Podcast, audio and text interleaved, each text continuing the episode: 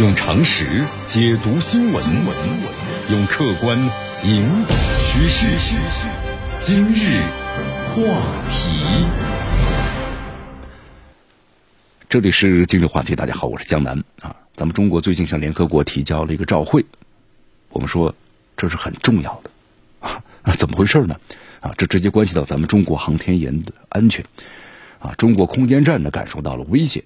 这个照会啊是发给联合国秘书长的，呃，第一段是这么说的啊，根据一九六七年就关于各国探索呀和利用呢，包括月球和其他天体在内外层空间活动的原则条约，就是外空条约第五条的规定，那么各缔约国呢要把其在外层空间，包括月球和其他天体所发现的能够对宇宙的航行员的生命或者健康构成威胁的任何现象，那么应该呢立即通知给其他缔约国或者是联合国的秘书长。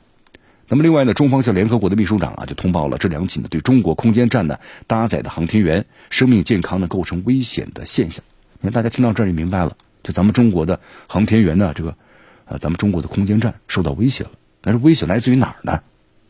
就来自于美国的太空探索技术公司，他们发射的星链卫星。介绍一下啊，这是这个马斯克旗下的科技公司，那怎么威胁了呢？是这样。啊，第一起时间呢是七月一号，对象呢是美国的星链，就是幺零九五卫星。我们说这个卫星啊，在去年的四月十九号，都是它稳定的运行在平均高度呢在五百五十五千米的轨道上。但是在今年的话，五月十六号就一年的时间吧，从五月份到六月份，那么这个卫星呢，它的轨道降低了，那么机动至平均轨道高度呢三百八十二千米。在七月一号的时候，这个卫星就非常的靠近咱们中国空间站了。我们说，在这个太空中速度是非常快的呀。出于安全考虑，那么中国空间站呢，在当天晚上啊是采取了紧急的这个避碰，同时呢就规避了碰撞的风险。这是第一次。那么第二次呢，时间是十月二十一号，对象是美国的星链的二三零五号卫星，原因呢都差不多，都类似这样的问题。为了确保咱们中国航天员的安全呢，中国空间站那么当天呢再次实施了紧急的避碰。我们说规避呢碰撞的风险。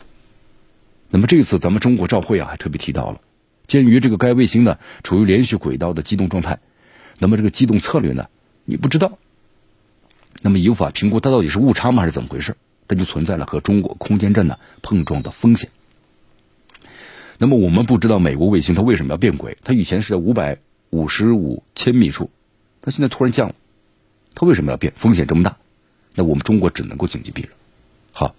一个问题啊，就为什么是美国星链？我们说，因为天上的星链卫星啊太多了。这个星链计划呢，对于咱们这个不太了解太空的朋友们，那听起来有点太过于专业了。这星链计划啊，江南解释一下，是马斯克呢在二零一五年提出的，他的目的啊是要建立呢覆盖全球的卫星互联网。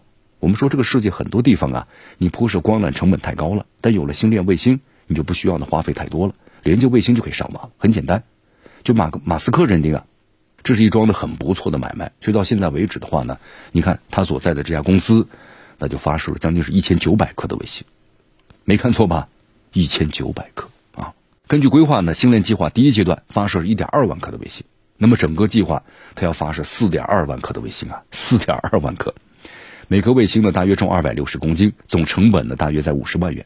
我们说运行的轨道啊，基本上都是在五百五十千米的上空，那么每次发射呢，火箭就要下蛋一下。就是一次发射能够送出呢五六十颗的这种星链卫星，但有个问题啊，我们说这么大数量的，对吧？你现在已经九千多颗了，这么大数量的卫星，这空中难免会有故障啊。那一出现故障就会变轨呀。我们说这卫星也不是一层不变的正常工作，它也要出问题。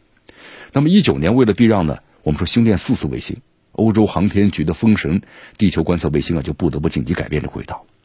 那么另外就是这个星链卫星呢，虽然有自动的，就是避碰的装置，但是从咱们中国空间站呢两次主动避让来看，这个系统呢没有发挥作用，而且呢按照一些科学家的分析，这个避碰系统啊本身就是构成了威胁，因为这个避让呢意味着突然变轨，那么后果呢是非常难预测的。我们说现在呀星链呢是有一千九百多颗，那么以后真到了四万多颗，我的天哪，想想这个空中会是怎样的情况？四万多颗的话，你可能有很大一部分都是有失去一个正常控制，有有问题。一有问题的话呢，要紧急规避。空中如此天空太空期间如此的密集的话，它难免就发生碰撞。我们说这是一家美国公司，那么如果全世界其他公司都按照这个美国公司这么来做的话，那咱们的太空会是怎么样的情况呢？这太空可是全人类的太空啊，不是你美国一家的。这太空上我们说了，还有美国其他的航天员，对吧？航天器。那你现在这个美国星链卫星的急剧增加，你要发送的四万多颗，危险的不断的积累啊！一旦是发生碰撞，那可真不是开玩笑的。所以说，咱们中国空间站的两次紧急的避让。那么这次咱们中国呢，就专门向联合国发了照会。在这个照会中啊，咱们中国呢这样说的：那么中方已经请联合国的秘书长呢，把上述的情况，那么周知外国条约啊各缔约国同时申请的各缔约国注意。那么根据呢该条约第六款，就是各缔约国对其不论是政府部门还是呢非政府的团体组织，在外层空间，包括月球和其他天体所从事的活动，那么都要承担国际责任，应该是要负。责任保证的本国活动的实施要符合本条约的规定，就是美国你要承担的国际责任。好，最后呢，江南再为大家总结一下吧。你看呢，可能有些朋友们对这个马斯克的话肯定会有意见。我们说这个照会啊，其实呢，它应对的是一个大的一个格局啊，不是针对这个马斯克的，它是一个很严肃的科学问题。因为在以后肯定有这样的情况啊，太空里的卫星越来越多了，对吧？那你要发生碰撞呢，那是非常危险的呀。这个问题越来越现实，所以越来越紧迫。那咱们中国这个召会呢，我们是从一个大格局而提出来的。首先呢，咱们必须要承认马斯克很强悍啊，搞汽车呢就把特斯拉变成了全球最强的，虽然这个刹车系统有点问题啊，搞卫星呢又把星链呢成了世界第一，是不是？虽然呢你看老出故障啊，一会儿呢又老发生碰撞。那么真正的科技狂人呢，我们说确实在改变这个世界。你看这个马斯克的话呢，今年又成为了《时代周刊》的年度风云人物嘛。嗯，还有呢，就是这更主要是美国的责任。你看这个马斯克发射卫星啊，肯定得到了美国政府的批准。但是我们说这么庞大数量的卫星，那最终目标是四点二万颗。但是我们说这个风险太大了，怎么降低风险呢？那美国你必须按照的国际公约承担这个责任，不然的话呢，我们说其他国家，那么其他公司也都这么干呢，那这个太空就太拥挤了。好还有呢，咱们怎么来应对这种威胁啊？现在的方法就是主动避让。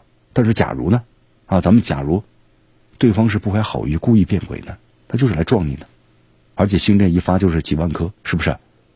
那么以后我们说了，现在就只有美国这么一家星链公司。那如果其他有第二个、第三个星链公司呢？那么如果也有人冒充星链卫星发动攻击呢？所以一句话，这科技啊，真的是一把双刃剑。所以咱们中国必须要小心。